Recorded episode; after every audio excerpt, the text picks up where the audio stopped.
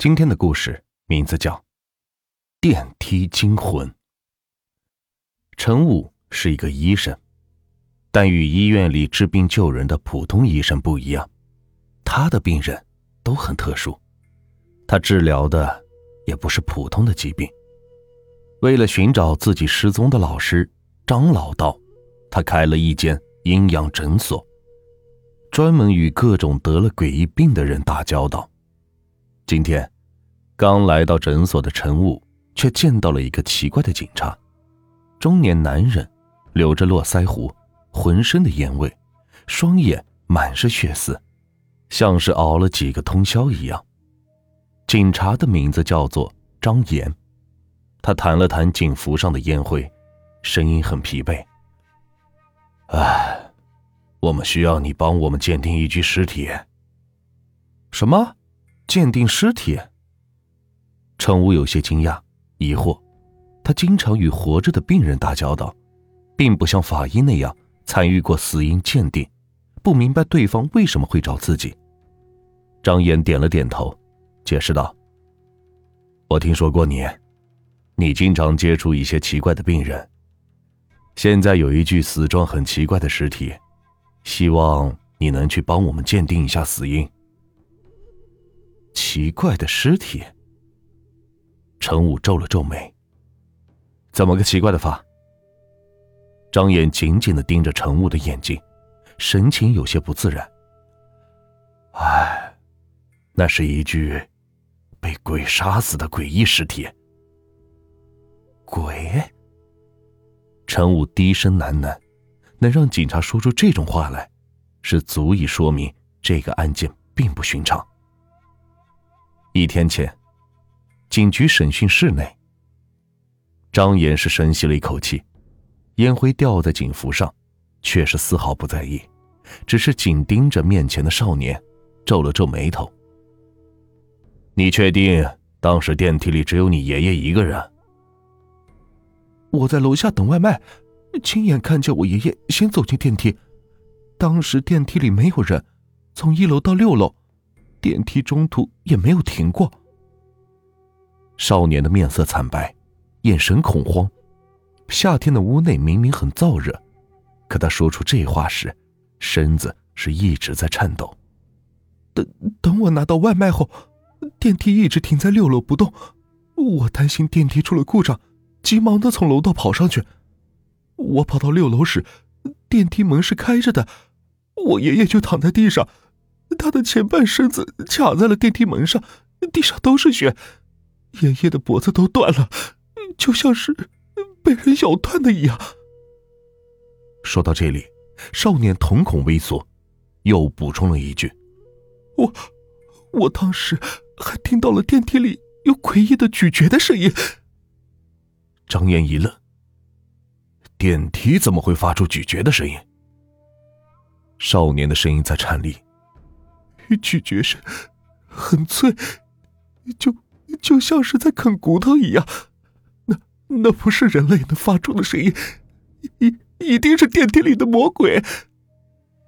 中午，市警局的张岩赶到现场时，很多小区的业主聚集在楼下，大家对这场命案很关心，毕竟发生在自己身边，大部分人担忧的更是自己的安危。这里是一座旧居民楼。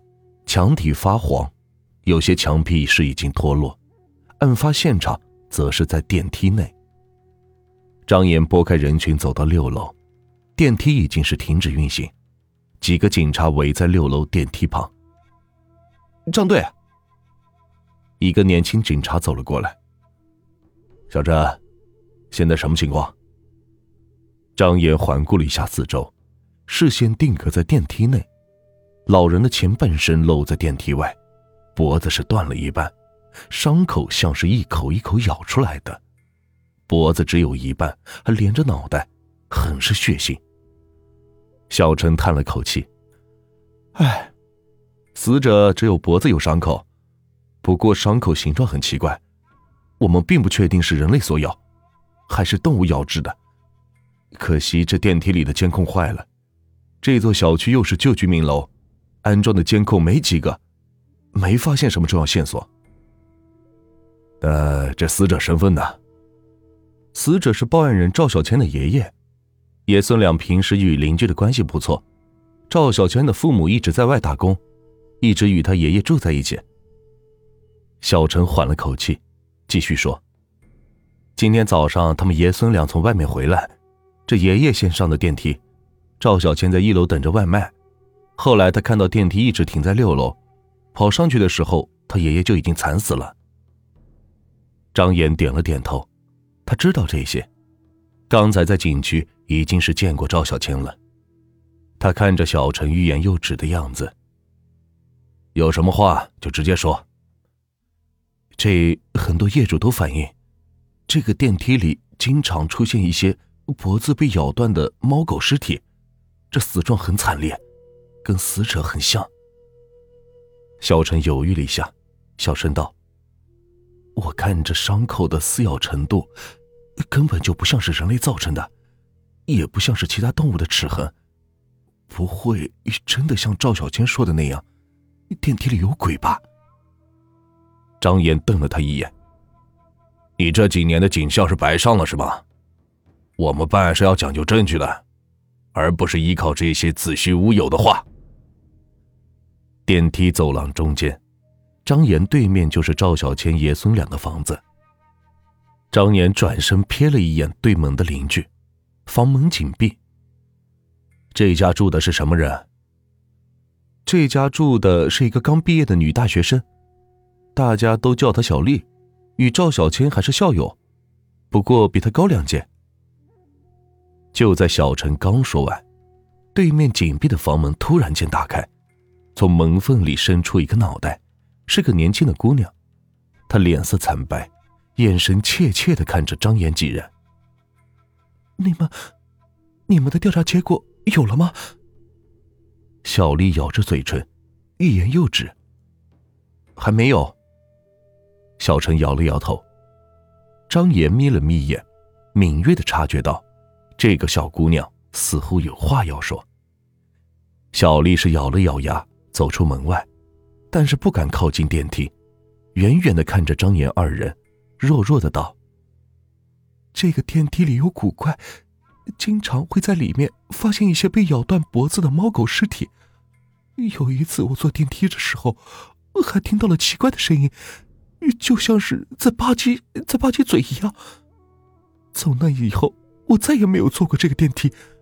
我跟赵小千还有他的爷爷说过这件事情，不过他们不信这个。”小丽语气一顿，继续说：“我刚才突然想起来，还有件事情没有说，不知道对你们破案有没有帮助什么的。”什么事情？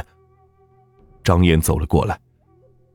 我前几天看到楼上的肖教练与赵爷爷有过一次争吵，这个电梯开始出现死状惨烈的猫狗尸体，也是从肖教练跟他对象搬过来住之后才发生的。张岩与小陈对视了一眼，有线索了。张岩与小陈来到七楼，肖教练住的地方。小陈连着按了几下门铃，等了十几秒，却没人开门。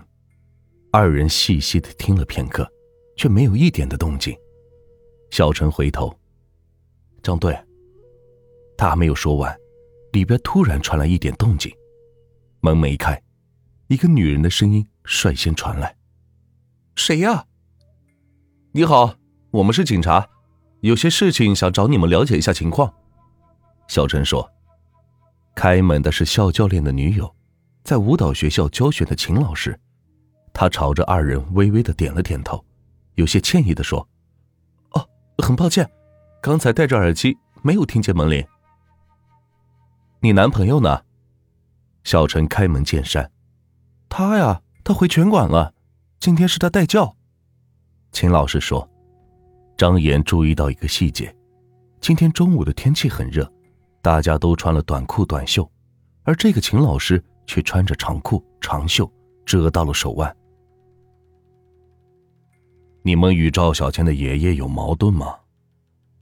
张岩忽然盯着他，沉声道：“啊！”秦老师一愣，然后点了点头。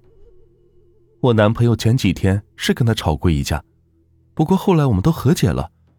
警察同志，你不会是怀疑赵爷爷的死与我男友有关吧？赵爷爷出事的时候，他在拳馆教学员练拳呢。秦老师抿了抿嘴唇，朝下拉了拉衣袖。张岩眯了眯眼，突然说：“秦老师啊，你很冷吗？现在大热天的，很多女人都是短裤短袖，只有这家伙竟然穿着长裤长袖。”秦老师尴尬一笑：“啊，抱歉，最近有些感冒。”离开这里后，张岩立马安排人去肖教练的拳馆调查。看看赵小倩的爷爷出事时，对方究竟在不在拳馆？赵小倩离开警局后，径直去了学校附近的网吧。他在本地上大学，平时会在网吧兼职。现在爷爷死了，在外地打工的爸妈也是联系不上，爷爷的后事只能他一个人操办。赵小倩在这里拿着自己的兼职费，因为她需要给爷爷办葬礼。小丽给他打电话。喂，赵小千，你如果有什么事要跟我说，我可是你学姐。赵小千注意到电话另一头的嘈杂，问道：“学姐，你现在在哪儿呢？你那边怎么这么吵？”我现在在火车站，我订了下午的火车，老家里有点事，我要回去一趟，我这几天就回来。你如果有什么事，一定要给我打电话。我在这里还有很多的同学。我让他们过来帮你。赵小千沉默一瞬，谢谢学姐。如果我有什么事，我会给你打电话的。就在赵小千拿到自己这半个月网吧的兼职费，离开网吧打算筹备爷爷的葬礼时，却接到了警局张岩的电话，让他去一趟警局。当他来到警局时，却见到了本应该坐上车离开的小丽学姐，双手戴着手铐。被关押在审讯室内，神情惶恐。